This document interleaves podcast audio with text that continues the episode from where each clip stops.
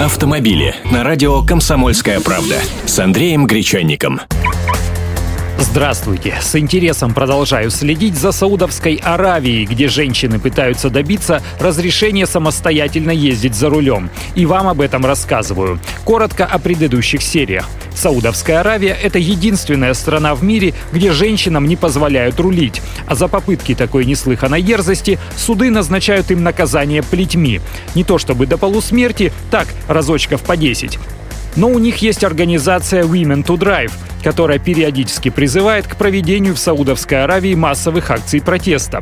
Недавно принц страны публично поддержал идею разрешить женщинам водить автомобили, а к королю Абдале ибн Абдель Азиз Ас-Сауду обратились женщины, входящие в Совет Шуры, их органа власти, с просьбой разрешить таким водить машины.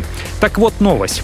В ответ на это около 150 священнослужителей, ученых и просто богатых шейхов вышли на митинг прямо ко дворцу короля Саудовской Аравии.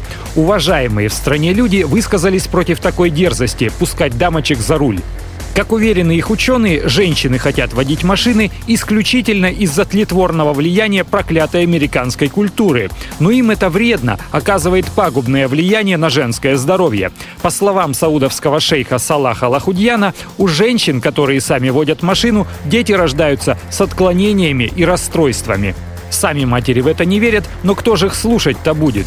А чего вдруг мужики испугались? Дело в том, что нынешний король Саудовской Аравии считается реформатором и может запросто снять запрет на женское вождение, а там уж и до мини-юбки рукой подать.